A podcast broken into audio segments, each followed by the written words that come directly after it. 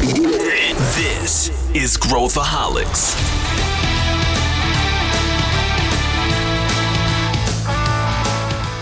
Olá, aqui é Pedro Van Gertner, eu sou o CEO da ACE e esse é Growthaholics, o podcast para quem adora inovação e empreendedorismo. Estamos passando agora por um período turbulento no mundo do empreendedorismo. Isso pode assustar um pouco os empreendedores que estão passando por isso pela primeira vez. Por isso, a gente resolveu analisar alguns cases de startups que falharam e o porquê de cada uma delas. É uma conversa muito interessante que eu tive com a Luísa Leite, que é a apresentadora do nosso podcast Falando Startups e também coordena aceleração aqui na ACE, e o Pedro Carneiro, que é partner aqui também na ACE. Vem com a gente! Bom, eu tenho uma bancada aqui de outro podcast que também é desse para debater este tópico do dia, que é a bancada no nosso podcast Falando em Startups, que é o podcast que a, a gente acabou de lançar. E eu conto com você, Luísa Leite, a nossa hostess do podcast Falando em Startups. Tudo bem, Lu? Tudo bem, Pedro. Venci na vida, viu? É isso aí. Venci é na isso vida. Aí. Poxa, é uma responsabilidade difícil. É difícil, Eu te Lu. entendo cada vez mais, Pedro Van Gertner. É isso aí, Lu. E, aí, vai te preparando que você vai tomar o meu lugar aqui também.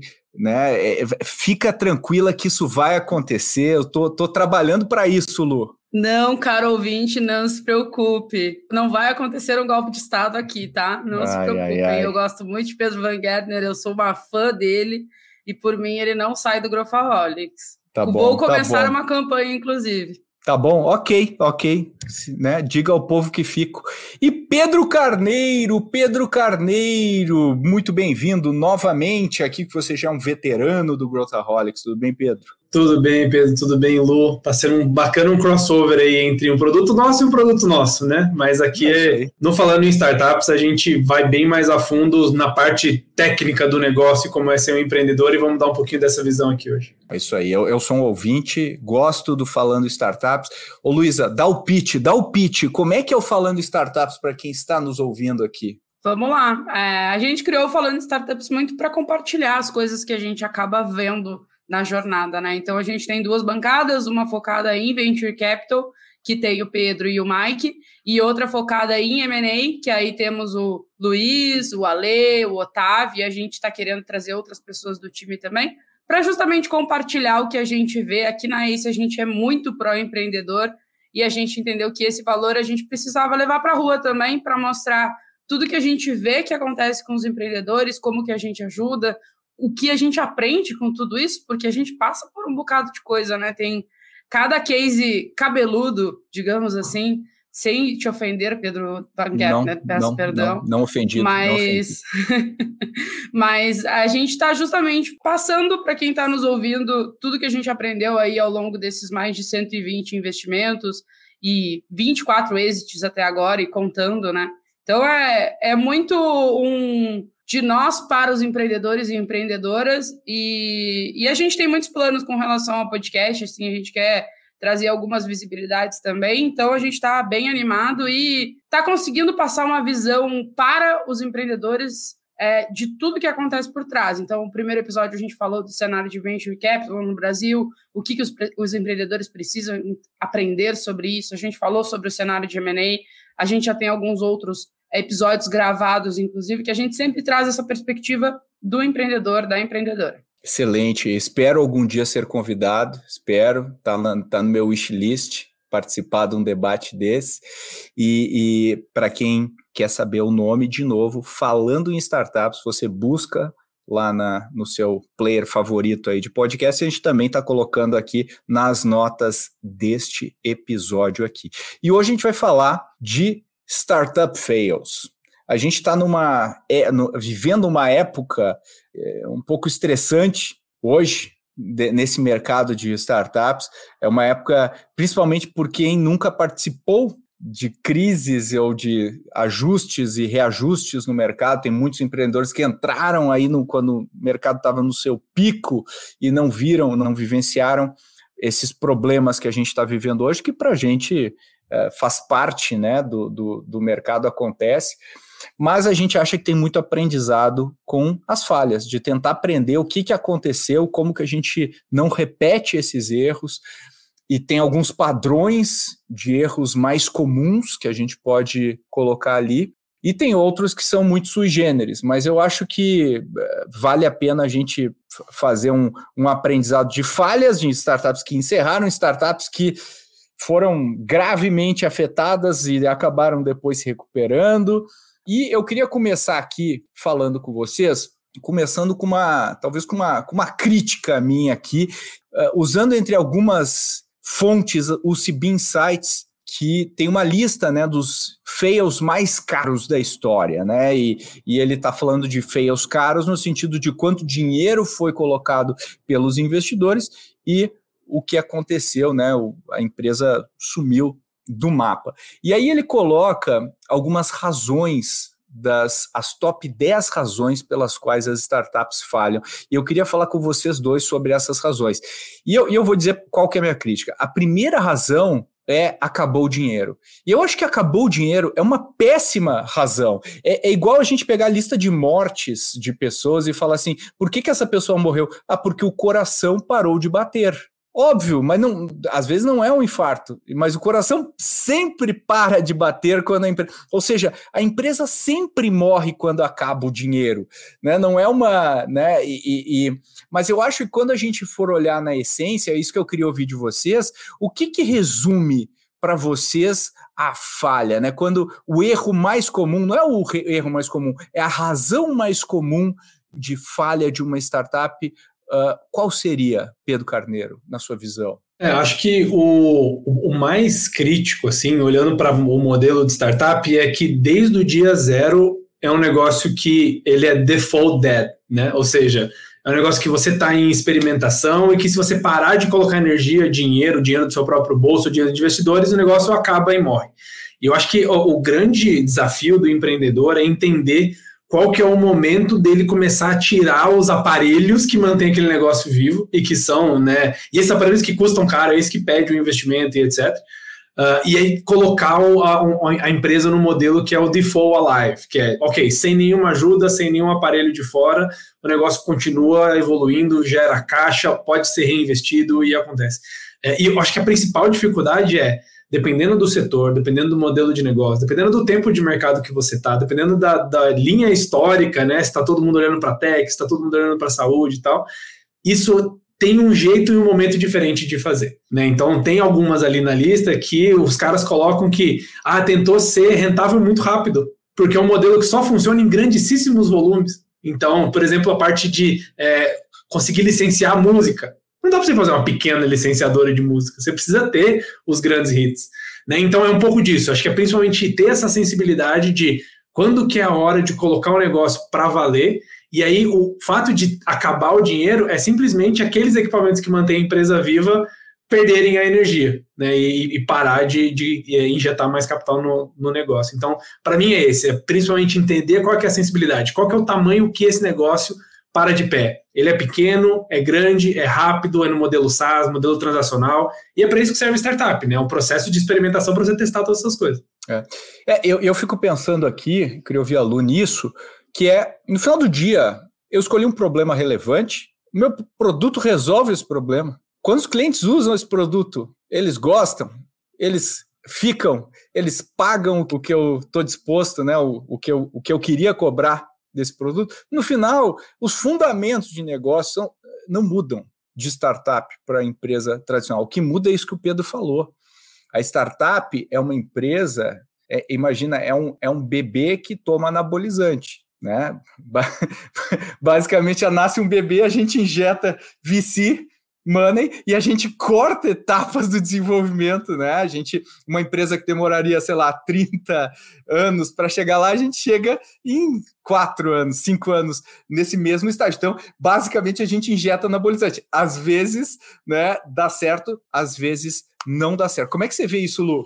Eu acho que é, é bem isso que tu falou, né, Pedro? É, é falhar no começo. Isso, isso, é uma coisa que. Eu tenho duas coisas que me incomodam bastante. É, é isso, tipo, o planejamento, e por isso a gente criou a nossa aceleração digital, por exemplo, né? para justamente ajudar os empreendedores desde o dia zero para eles chegarem no dia um e terem uma estrutura melhor. Então, me, me incomoda bastante isso, porque, cara, é, é a lição de casa, sabe? É o arroz e feijão, é o que a gente tem que sentar e, e, e botar muita força, porque se tu começa já com um público errado, com um problema errado, é, com a dor que tu tá resolvendo daquele cliente errada, cara, o que, que aconteceu? Tu tá fazendo porque a tua mãe te disse que é legal a tua ideia? Acho que talvez não seja o melhor caminho.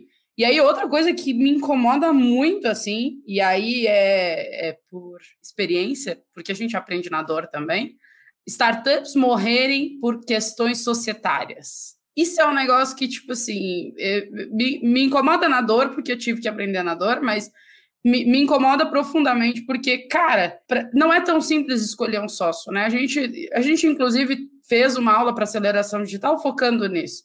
Não é simples, não é uma coisa fácil, a gente não acerta, muita gente erra, inclusive, é, mas é uma, co uma coisa que me dói muito ver que, tipo assim, amizades são desfeitas, sabe? Tipo, por, por problemas de alinhamento. São coisas que tu tem que alinhar desde o começo. Tipo, pô, eu vou querer vender mais para frente. Não, eu quero trabalhar o resto da minha vida com isso. Depois de cinco anos de operação, tu vai conversar com teu sócio sobre isso? Perigoso.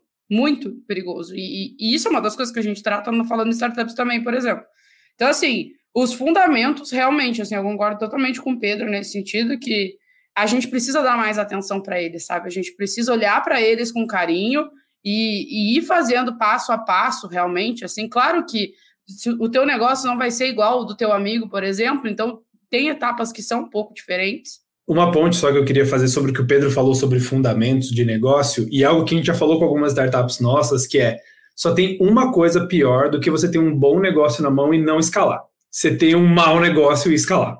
Né? Então a gente já viu alguns testes, alguns modelos dentro do, do daqui. Eu acho que isso está na lista também. Acho que muitas das coisas que estão na lista dos maiores feios é porque eles pegaram um negócio em que não havia evidência suficiente de que aquilo funcionaria, pequena escala ou grande escala, e eles já explodiram para cima. Né? Então, algo que a gente fala bastante com as startups aqui é existe um motivo de você estar tá começando pequeno. Claro que tem a parte de gestão de risco, né, do investidor, do seu próprio capital e tudo bem, só que, conforme a empresa vai ficando muito grande, é mais difícil de você identificar exatamente onde está o erro no modelo.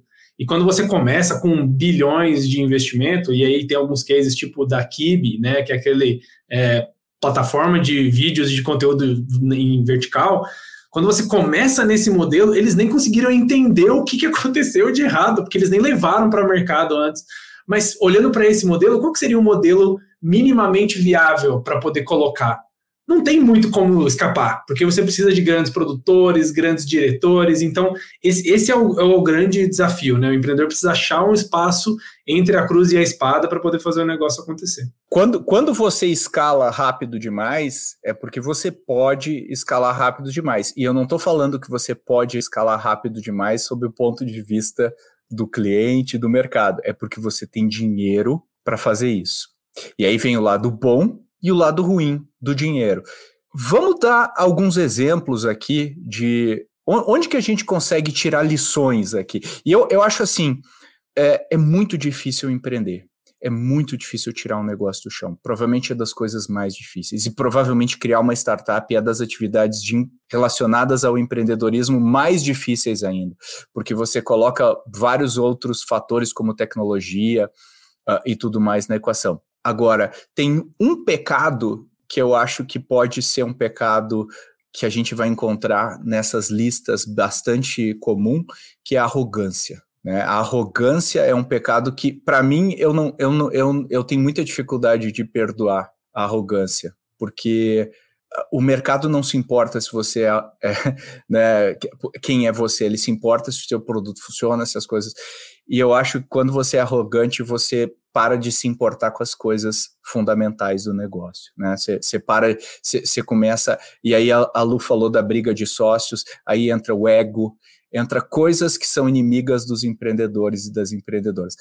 Voltando para os exemplos, quais os exemplos que vocês acham que são bons para a gente usar como aprendizado aqui? Quem quer começar? Ô Pedro, eu só queria te completar que tem uma coisa que também é muito difícil. Empreender é muito difícil e tu fechar o teu negócio é um negócio muito difícil. É, é uma coisa uma, que dói dor, o é. coração de todo mundo, do investidor, do empreendedor, porque o, o, o, empreendedor e a empreendedora é um cara apaixonado pela sua ideia, que pegou essa, essa paixão e transformou ela em amor, e tu abrir mão de um amor, como, como os empreendedores e as empreendedoras têm dos negócios, cara, a, a gente respeita muito isso aqui, a gente né, fala de cases, a gente analisa cases justamente para que os próximos né, não, não cometam os mesmos erros, mas é, é importante a gente dizer também para os empreendedores e empreendedoras que a gente sabe o quanto dói, assim. E... A, a gente sabe, eu, eu, eu, diria, né, Lu, que é quase, é quase um divórcio. É, é, uma, é, um, é um trauma tão grande na vida, especialmente na primeira vez né, que isso acontece, porque é, é uma separação. Você se dedicou horas incontáveis da sua vida, dia e noite, você não só as horas trabalhadas, mas o tempo que você para para pensar sobre isso, uh, e aí o negócio acaba. E eu tenho muita empatia por quem passa por isso. Eu sei o que, que é, conheço essa sensação, não é legal, mas ela nos fortalece, ela nos torna melhores no final do dia. E eu acho que esse é, esse é, um, é, é bem lembrado, Lu. Essa é uma dor bem, bem importante. Já que você puxou essa, Lu, fala aí então que Pô, exemplo é... você quer dar. Cara, é... olha, foi o chamado Pedro W de cara. Que, que vida cara, é essa? Aí, é isso é, aí. Pedro, eu tava comentando com o Pedro Carneiro antes aqui é, do Cabify, que não é fail 100%, porque eles continuam, por exemplo, atuando na Espanha, eles continuam atuando é, em 80 países, se eu não me engano, mas eles tiraram toda a operação aqui do Brasil e aí pensa que o, o aplicativo concorria com Uber e 99 no segmento de corridas com motoristas particulares, assim. E quando eles comunicaram que a, a startup estava saindo a, a operação do Brasil, eles, eles afirmaram que, tá até aqui, deixei separado a fala, é um forte compromisso com a rentabilidade. E eu acho que isso é, é super importante para o momento que a gente está vivendo hoje no ecossistema, é, como um todo, porque Aí eles tiveram consciência que, poxa, eu acho que eu tô queimando caixa aqui demais, tá meio complexo, e aí isso é um dos motivos que está lá na lista do, do CB Insights, né? É os concorrentes grandes demais, assim, os concorrentes mais fortes, digamos assim. Então eu, é. eu acho legal o case. É um mercado bem difícil de, de se trabalhar, assim, mas eu acho interessante a gente falar sobre isso, porque eles tiraram a operação de um lugar que não estava sendo rentável para eles.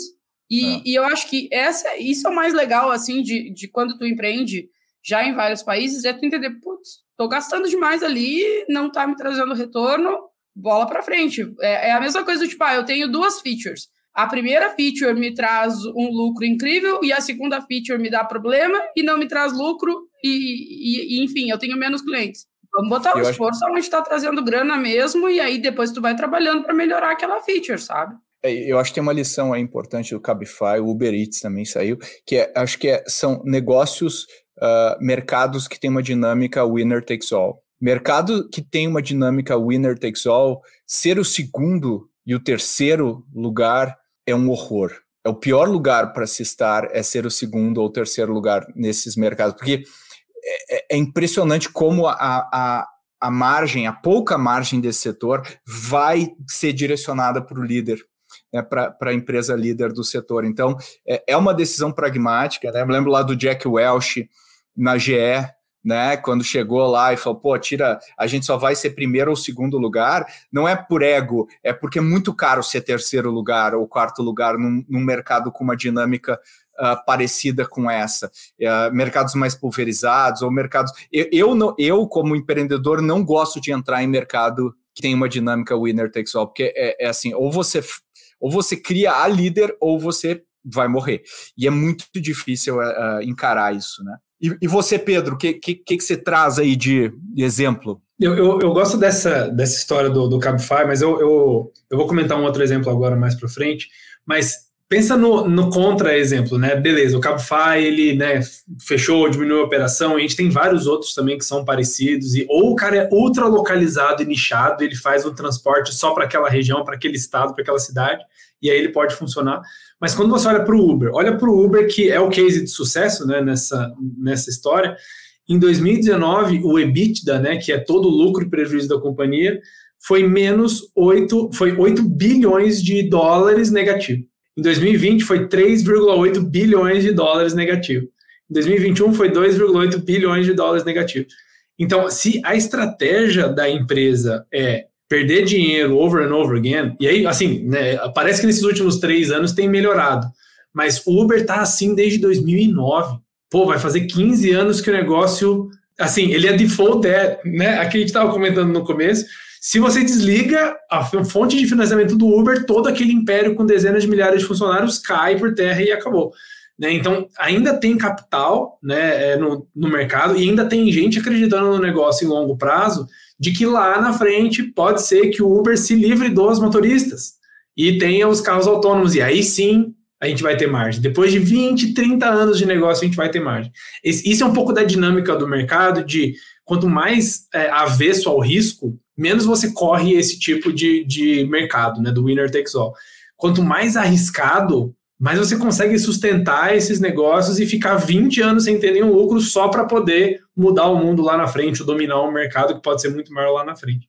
E aí vai de acordo com cada empreendedor e cada negócio, né? Eu acho que o empreendedor ele precisa ter claro de ok, eu estou entrando nesse tipo de mercado, só funciona se eu tiver investidores que estejam nesse perfil e que consigam me injetar esse dinheiro e que eu consiga dominar o mercado dessa forma. O próprio Spotify, eu acho que é um bom exemplo também de um case parecido com o Uber. Ele operou um mês no positivo, acho que foi em 2018, 2019, e eles colocam lá né, na avaliação do Spotify que não à toa ele está correndo atrás de todos os seres humanos na Terra, porque é o único jeito que ele vai gerar algum caixa no futuro, porque o estrutura e o custo que ele tem é tão, tão alto que o único jeito do negócio virar é, é assim. Então, mesmo quando a gente olha para os grandes exemplos, né, dos negócios que são incríveis, estão dominando o mundo e tal, não necessariamente eles têm bons fundamentals também. E isso meio que confunde a cabeça dos empreendedores às vezes. Eu quero ser o Uber. Falei, putz, mas eu não sei se eu sou o empreendedor e eu sou o investidor que vai investir no próximo Uber. Porque a gente, né, o nosso perfil e a nossa busca de investimentos não comporta o cara que vai colocar 50 milhões de dólares no PPT. Porque é isso que precisa para o negócio começar. Ele precisa de dinheiro para queimar. Né? Então, nem os caras muito bons são muito bons. Acho que depende muito do tipo de negócio e do perfil que o empreendedor tem para tocar. Então, parte 1 um aqui. É, olhando para o próximo exemplo, né, eu acho que vai um pouco nessa, nessa carona. Tem, tem vários ali que, que saíram do Brasil, desde Yellow, Green, que eu acho que são parecidos em relação a perder dinheiro e apoio de margem. Mas tem um que é muito legal e que tem até um documentário sobre, e que é, é, é praticamente uma fraude, mas dá para entender qual é a lógica, que é o, que é o Dateranos, né, que é o, o case, né, a empresa que prometia que com uma, uma gota do seu sangue você ia fazer dezenas de exames diferentes, e isso é muito mais barato, você colocar nos laboratórios, e iria né, disruptar toda a cadeia de diagnóstico no mundo inteiro, com um negócio muito barato. E qual que é o, o, o grande é, sacada aqui, né? E é uma coisa que todo empreendedor, desde o começo, faz isso em certa medida para se virar. É, você consegue fazer isso? Putz, não sei, acho que não. Mas vamos embora, vamos topar o desafio e we figure it out on the way. Ou seja, a gente descobre no, enquanto a gente estiver indo, né? Acho que o processo de criação de vários negócios aqui na Ace era assim, né? De caramba, tive uma oportunidade muito grande que vai dar uma capacidade de crescimento para o nosso negócio. Vamos topar? Eu ainda não estou 100% pronto, mas a identidade do empreendedor é não estar 100% pronto. Né? Então ele está sempre correndo atrás de coisas que ele acha que não é possível até, né, e o negócio cresce em volta disso. Mas quando a gente olha para Teranos, por exemplo, levou isso ao extremo, porque eles né, tinham alguns indícios que dava para fazer, mas não, não tinham feito ainda, o produto não existia. E eles acabaram montando essa realidade paralela em que para levantar dinheiro e para ir para o mercado e falar nas notícias tal, estava tudo lindo, o produto existia, bota o dedo lá, sai uma gota de sangue, tudo se resolve mas eles estavam correndo atrás do, do rabo ali na parte de dentro né, de engenharia de como fazer isso ser possível. Será que isso é possível? E depois de anos e anos e anos começou a vazar algumas informações e elas acabaram ficaram é, perdidas, né? Porque mais acabou o tempo do que, né? E aí a pergunta é: se desse mais 20 anos para eles de dinheiro infinito, será que eles chegariam lá? Porque se eles chegarem, se eles chegassem, né? Realmente seria um negócio muito disruptivo mas é muito sobre onde está o apetite dos investidores e quando eles estão dispostos a manter e quando eles estão dispostos a cortar né, o investimento. É, só para completar aqui tudo isso que o Pedro está falando, eu separei alguns dados desse case específico para trazer. Eles foram fundados em 2003 e em 2018 eles fecharam as portas e levantaram mais ou menos, pelo, pelo, pelo que eu vi aqui, tipo 900 milhões de dólares.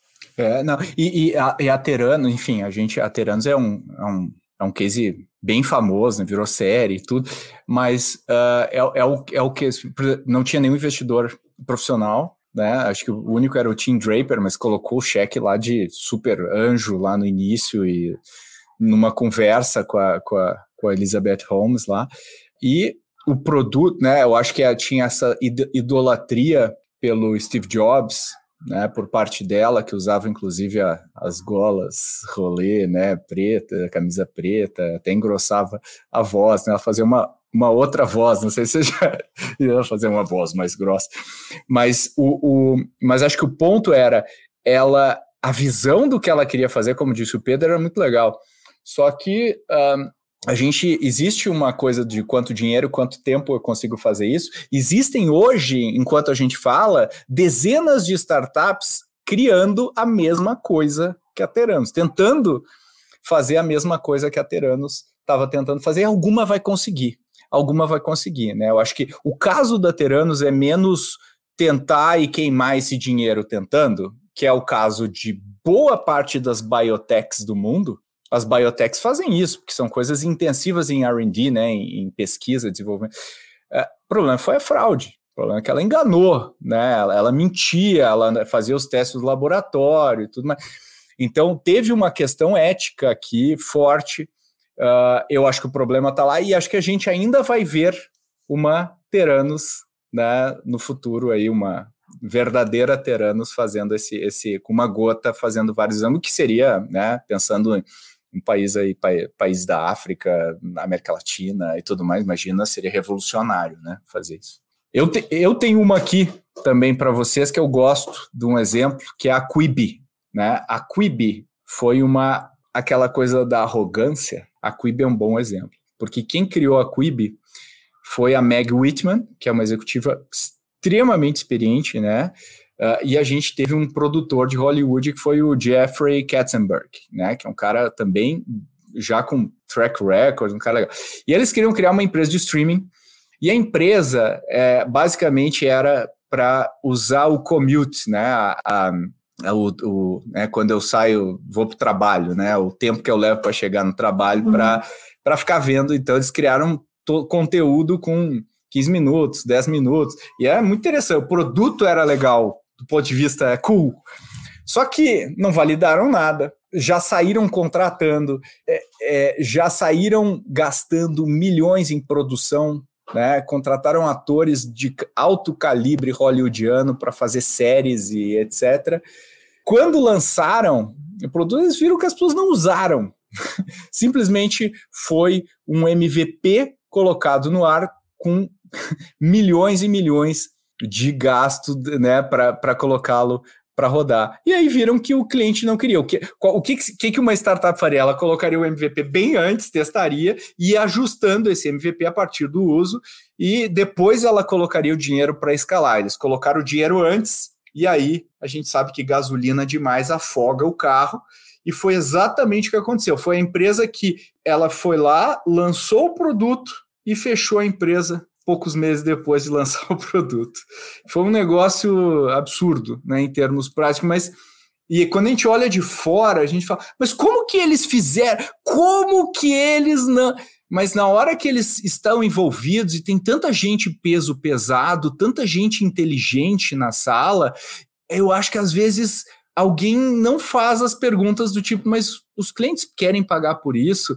E lançaram durante a pandemia também que estava todo mundo trabalhando de casa, ou o público-alvo do produto estava trabalhando de casa. Então, é uma, uma sucessão de fatores aí que também estão atrelados a muito dinheiro, uh, tentar colocar o produto sem validar com o cliente, coisa que a gente aprende, né, Pedro? É, e, e, esse é um exemplo que eu gosto muito de dar para as nossas startups investidas quando o cara fala que a solução é mais dinheiro em marketing. Não, o, o problema não é que está né, tá convertendo pouco, se eu investir 10 vezes mais, aí sim a gente vai ter os números, aí sim a gente vai fazer. E aí, isso de você conseguir, de você né, colocar a responsabilização no lado de fora, de cara, o, o meu produto é bom, o meu problema é os clientes não estão educados sobre as vantagens dos meus produtos. Ninguém me conhece, ninguém me conhece. Se me conhecessem, Aí, poxa, comprar. se eu pudesse botar lá um, um, um, patrocinar o BBB, tu ia ver.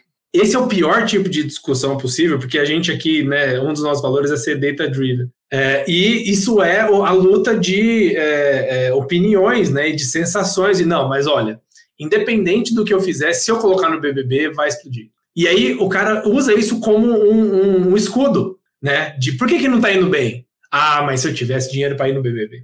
Ah, mas e aí você faz isso virar uma bola de neve, né? E aí o que a gente tem de exemplo é exatamente o contrário, é os caras tinham todas as mídias, eles tinham todos os holofotes, eles tinham tudo. E aí acontece que quando você tem todo o alcance e você acha que se você colocar qualquer coisa no BBB, vender areia na praia, os caras compram, o tombo é muito maior, né?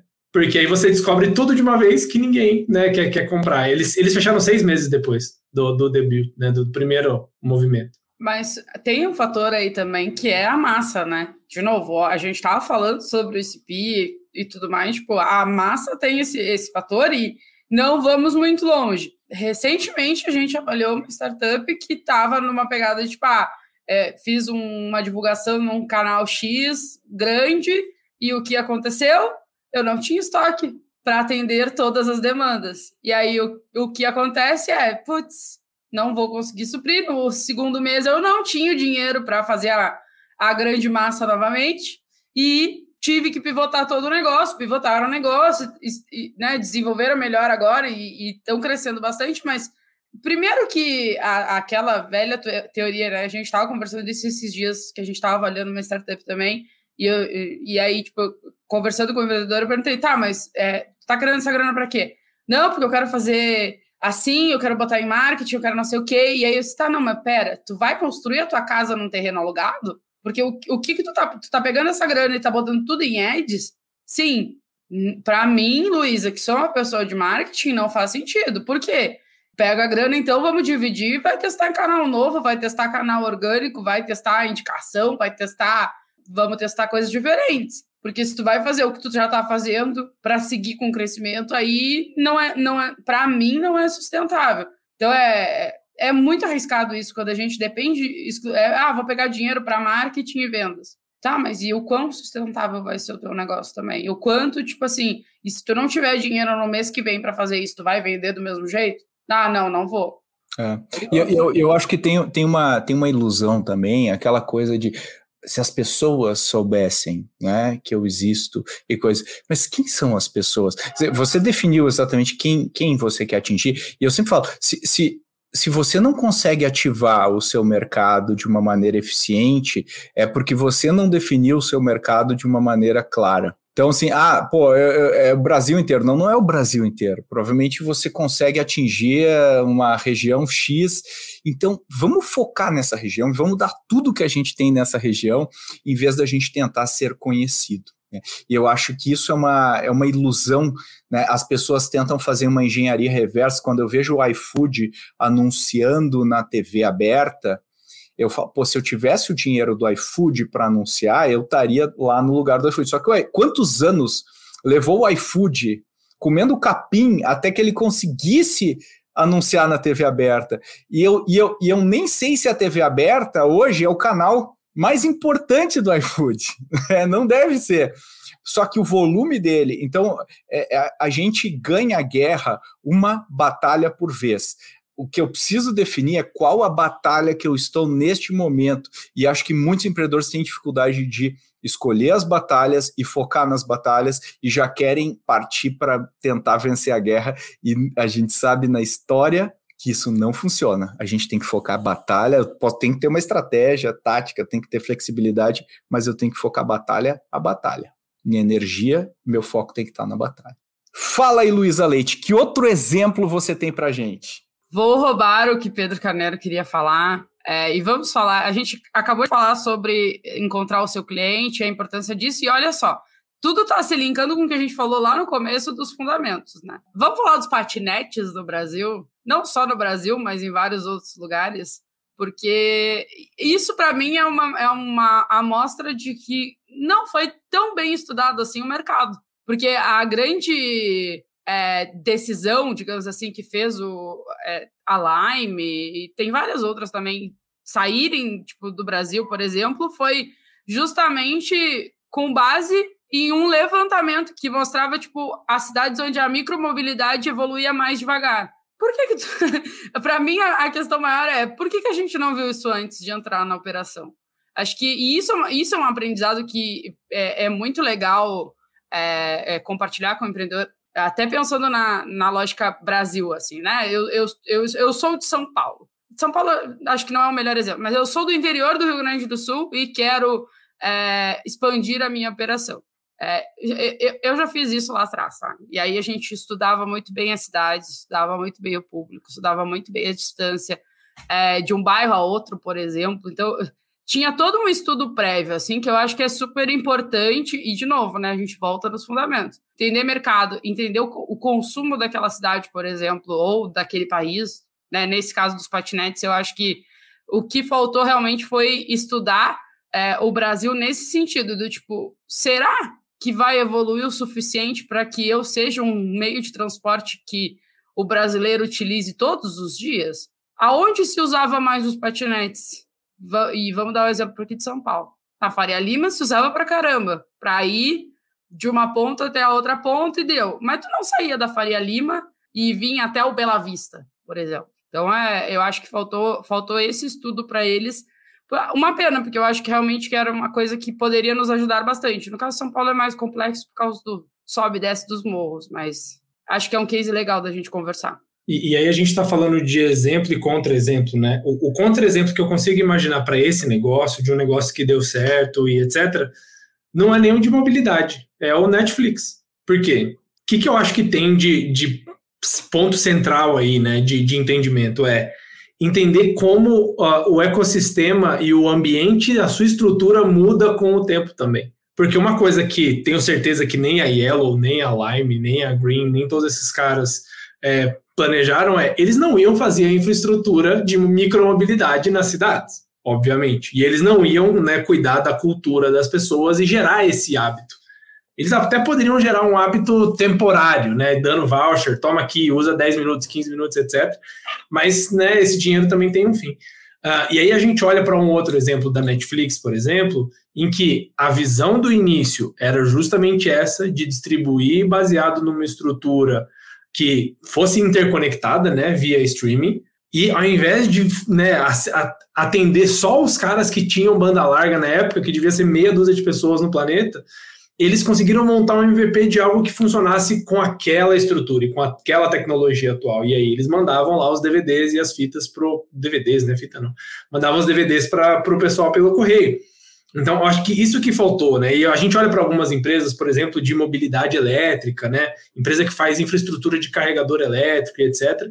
E acho que tem muito dessa medição de, ok, por mais que a empresa consiga contribuir, o momento em que ela vai surfar a onda tá num outro momento de maturidade daquele ambiente, né? E talvez, sei lá, se daqui a 15 anos, né, 10 anos, o pessoal tentar com os patinetes de novo, aí com uma rede mais eletrificada, com com a mobilidade urbana aqui em São Paulo já mais estabelecida, né, com a parte das, das ciclovias já mais distribuídos e com um pricing talvez melhor em relação ao dólar, por que não?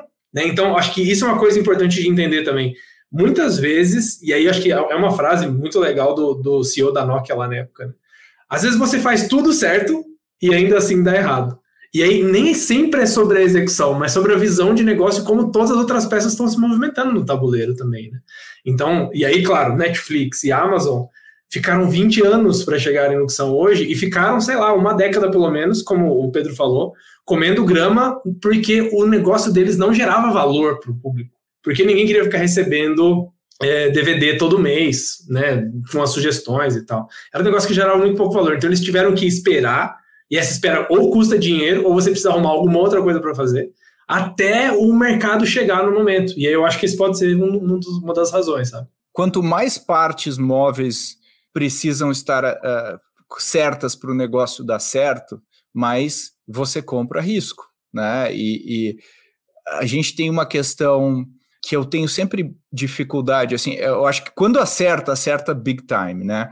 Mas quando, mas a probabilidade é muito baixa, que é eu quando eu quero mudar o hábito do meu consumidor. E, e, esse é um problema sério, né? Então, eu vou mudar o hábito de transporte de alguém, uh, eu tenho que oferecer uma, uma solução muito melhor do que a atual para que isso dê certo. E eu tenho que pensar em, em vários detalhes. Eu, eu, eu, eu acredito que seja possível fazer, mas é caro, fazer, leva tempo e não é aquela explosão que do dia para a noite tem patinete jogado por tudo, por todo lugar. Não é assim né, que a gente uh, normalmente muda. Às vezes dá certo, por exemplo, um hábito né, que a gente estava falando até agora do, do Uber, ele mudou um hábito importante de transporte da população. Foi um negócio que eu acho que a população não volta mais ao que era né, assim, o, em termos de, de, de, uso do transporte. Mas, assim, a gente vê as dificuldades que mesmo hoje essas empresas têm para rentabilizar o negócio e quanto dinheiro elas gastaram para fazer isso. É muito, muito, muito caro fazer isso. É muito caro fazer isso. É raro a gente encontrar uma empresa como o Google que coloca um produto na mão das pessoas e aquilo vira dinamite ah, no sentido de todo mundo começa a usar aquele produto e eles colocam um outro produto em cima que é, que é o Edwards, é basicamente uma máquina de imprimir dinheiro, provavelmente é a maior invenção do nosso século de negócios, né, até agora, porque é um negócio que basicamente gera dinheiro de noite, de dia, né, sem, sem ninguém, só com um servidor lá ligado. Então é um negócio fantástico, mas é muito raro né, eu conseguir fazer uma mudança comportamental em alguém, né? Normalmente essa mudança pode acontecer, leva mais tempo, mas eu tenho que pegar carona num hábito atual que as pessoas têm. Eu acho que os patinetes a gente talvez tenha ido com muita sede ao pote, uh, muitas peças móveis, o hardware, enfim. Mas é, eu acho que é, é, só, é assim que a gente aprende, infelizmente, infelizmente. Agora, que outros exemplos vocês querem trazer eu tenho outro que é legal. Eu, como bom engenheiro civil, né, de tocar obra, tenho um muito bacana ali em que poucos anos atrás a gente é, falava, né, com, com olhos ali, como se eles fossem um, um, gigante que ia dominar o mercado e que eles, eles fecharam um pouco tempo depois, né, que é a Caterra.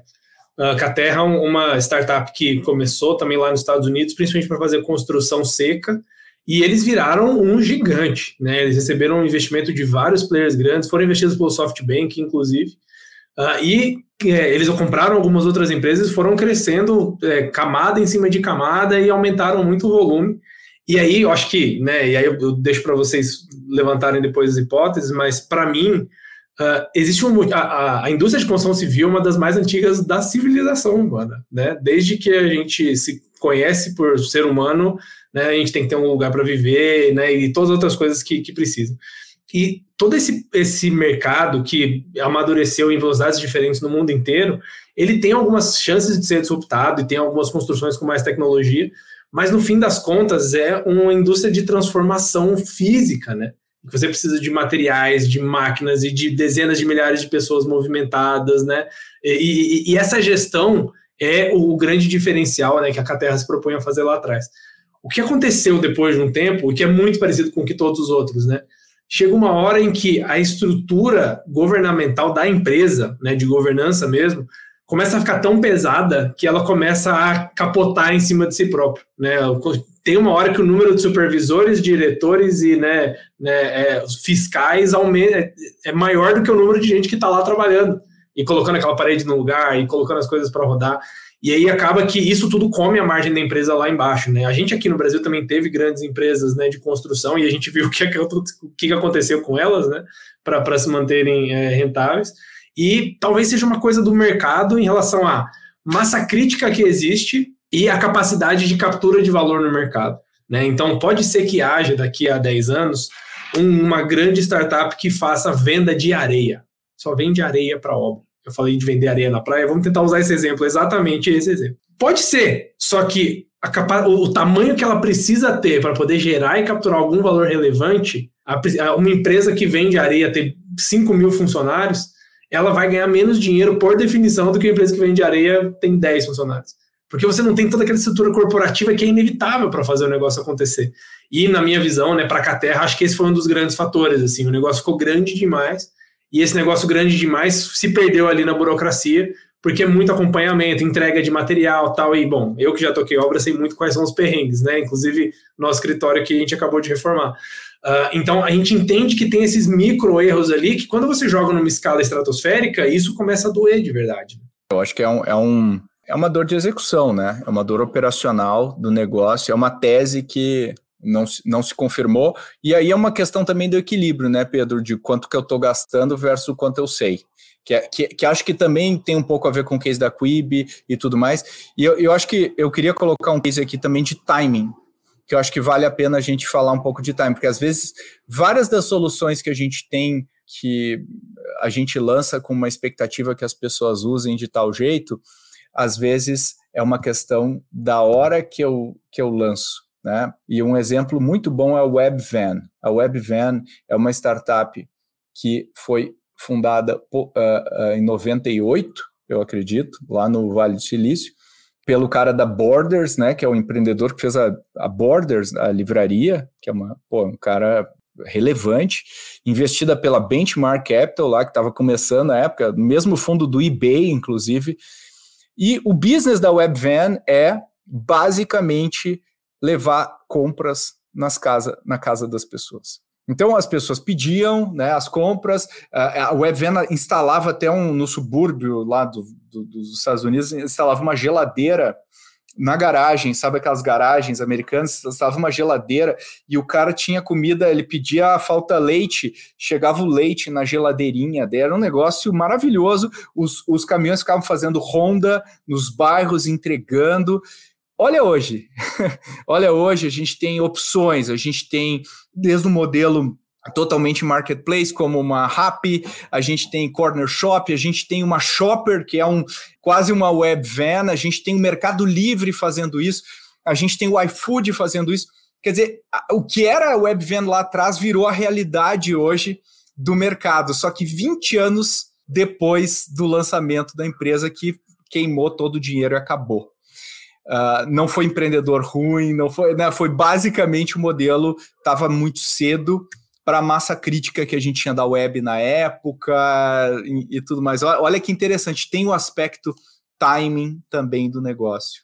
Eu acho que esse motivo que tu está trazendo agora, Pedro, é o mais triste para o empreendedor. Honestamente, assim, porque tu fez, tu fez tudo bonitinho, mas tipo, o mercado não estava pronto. E aí tu falando, e eu pensei, cara, uma das melhores coisas que existe, e, e para mim, né, na minha opinião, é, é ter o mercado dentro do seu apartamento do seu prédio, assim. É um negócio que, tipo assim, para mim mudou minha vida, entendeu? Sabe? Tipo, mudou realmente, assim.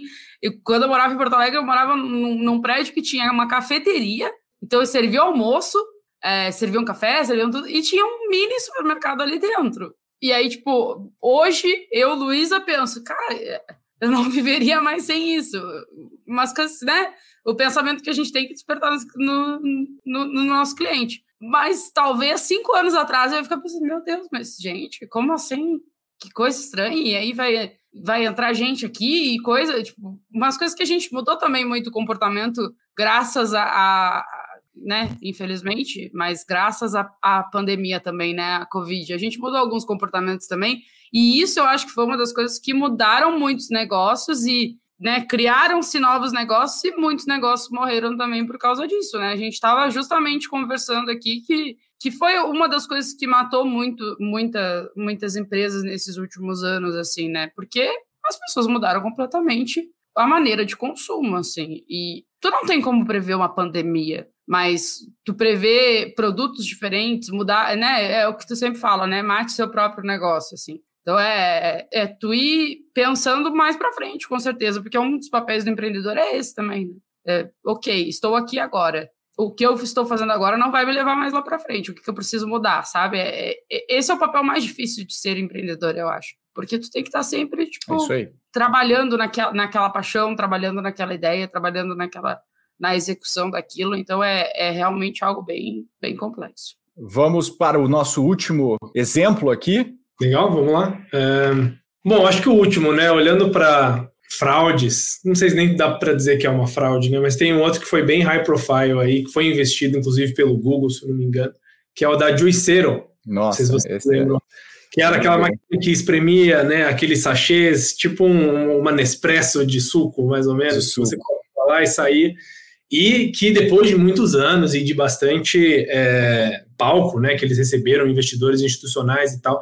E aí que é uma coisa interessante, né? O Mike sempre disse, e a gente fala isso para o time, que bom produto é, reflexo, é reflexo de um bom time, de um bom negócio. Né? Então, quando é, é, engraçado ver esses, todos esses caras, né, grandes aí que investiram no negócio e a, a, a lápide na, na, empresa foi colocada muito antes deles fecharem as operações, mas foi um vídeo que saiu no YouTube de um cara que tinha conseguido uma das primeiras unidades pré-venda, não sei o que, tal, custava acho que quase mil dólares, né, o, negócio, só a máquina e depois você tinha que alimentar com cada sachê de suco dos blends e etc. E ele pegou e ele conseguiu espremer aquele sachê gigante com as próprias mãos. E ele falou: ah, essa máquina é nada menos do que um espremedor desse sachê. Olha lá, aí ele fez isso lá no copo e ele conseguiu tomar o suco. E aí, imediatamente, a reputação dos caras foi por água abaixo. E eu não sei nem se eles chegaram a vender uma lote comercial. Eles venderam só os, aquelas pré-vendas, que por acaso caiu na mão de um cara que foi fazer esse teste e foi realmente olhar o produto de perto, né? E a gente olha, tá, mas como é que os investidores não, não tiveram esse tipo de contato e não aprofundam no produto, né? E olham muito para o time, para o tamanho do mercado. E esse é um case bem legal. Tem muita gente que fala que eles foram enganados, né? E tudo mais. Mas eu acho que é um, uma coisa de, primeiro, né? O motivo que a empresa fechou, obviamente, o mercado não via valor. E eles olharam muito tempo, né, para dentro de casa, para engenharia e para poder montar o produto que fazia a mesma coisa que as nossas mãos. E aí não ajuda muito. Uh, e do outro lado, tem uma questão de aquilo que você falou, Pedro, de ter tanta gente inteligente na mesa, falando, não, eu devo estar deixando alguma coisa passar. E aí o próximo pensa a mesma coisa, e o próximo pensa a mesma coisa, e de repente o negócio levanta 500 milhões de dólares e está com, com o produto daquele jeito, né? Então, essa, essa falta de rodar e ter um pouquinho de experiência na vida real antes de colocar o produto para fora de casa, acho que foi uma das dores aqui. Isso é, isso é, isso é muito comum, e eu acho que esse halo effect aí deu olhar a pessoa e falar, não, poxa, esse cara, essa pessoa é um, é um executivo, é uma executiva muito inteligente, nunca...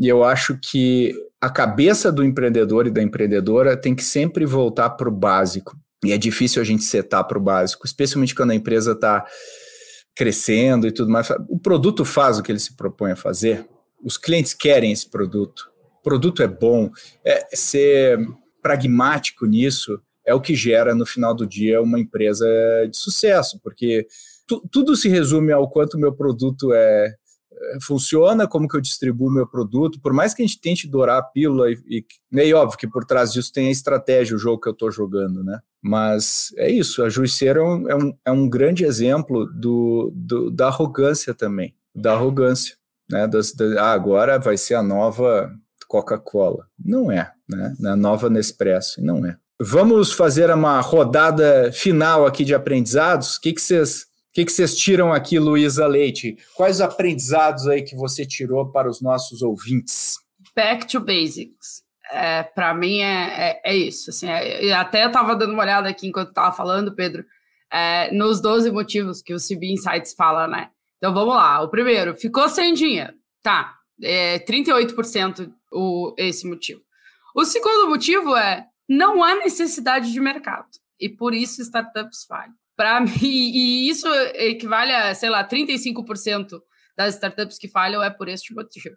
E aí o terceiro motivo é foi superado. E aí aqui fica só o meu a, a minha reflexão é a gente vem vivendo um, um, momento e normalmente quando o empreendedor ele é muito mais técnico né, muito mais especialista do que generalista, inclusive vamos escutar o episódio número 3 do Falando Startups, porque a gente fala exatamente sobre isso. Ele quer focar tanto no produto, ele quer entregar uma coisa muito perfeita, não, porque tem que ser assim, tem que ser.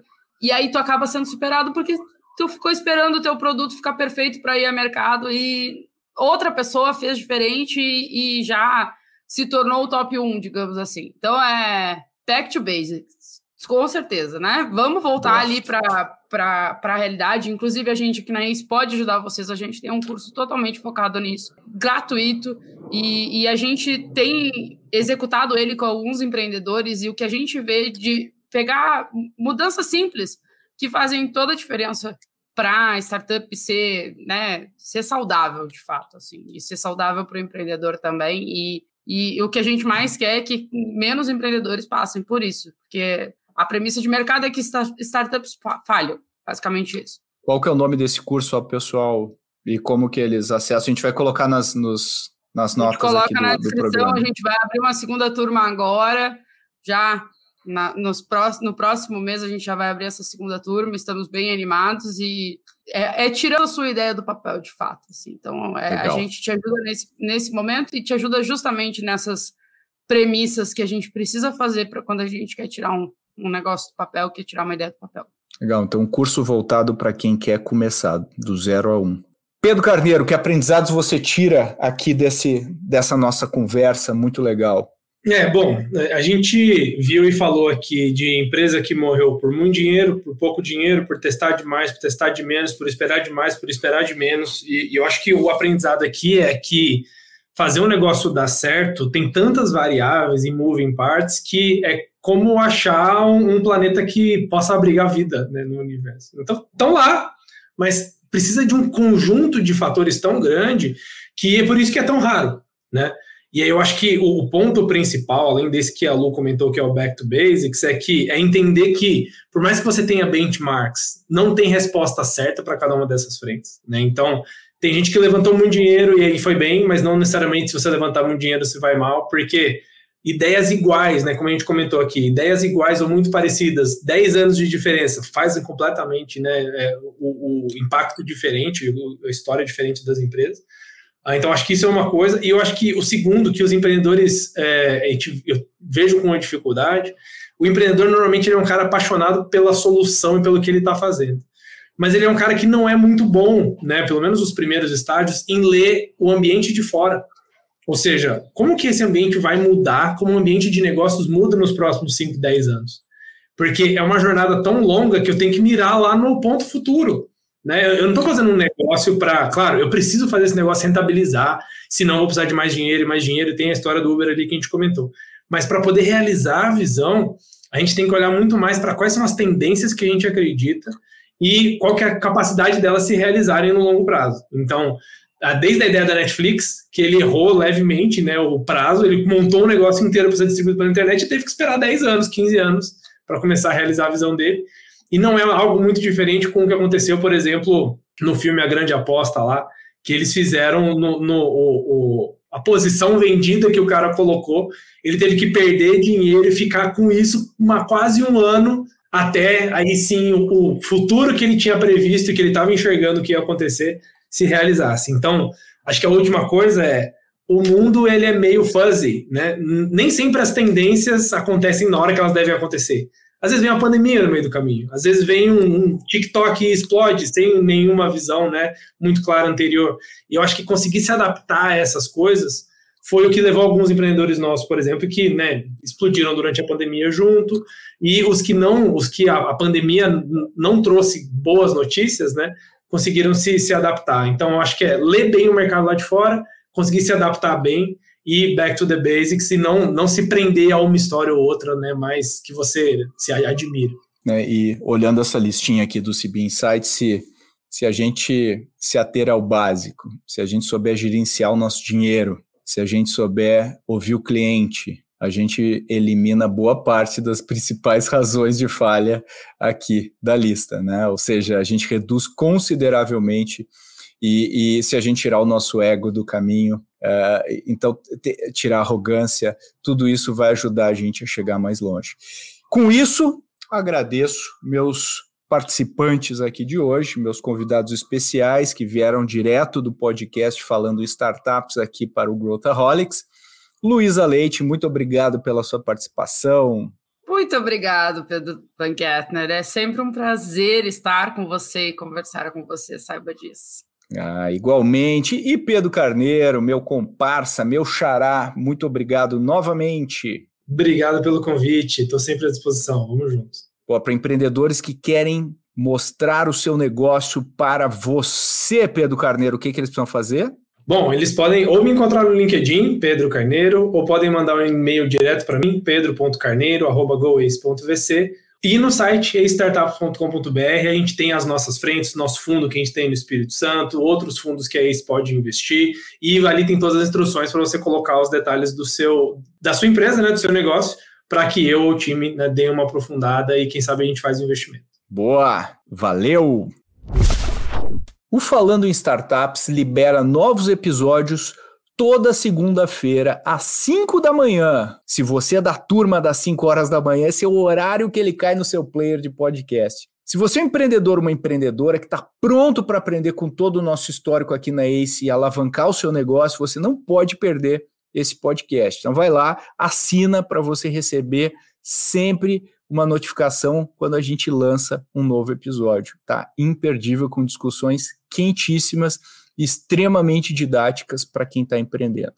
O link está aqui na descrição do episódio, mas vai lá, busca Falando em Startups e assina agora mesmo. Vai lá que eu espero. Pronto?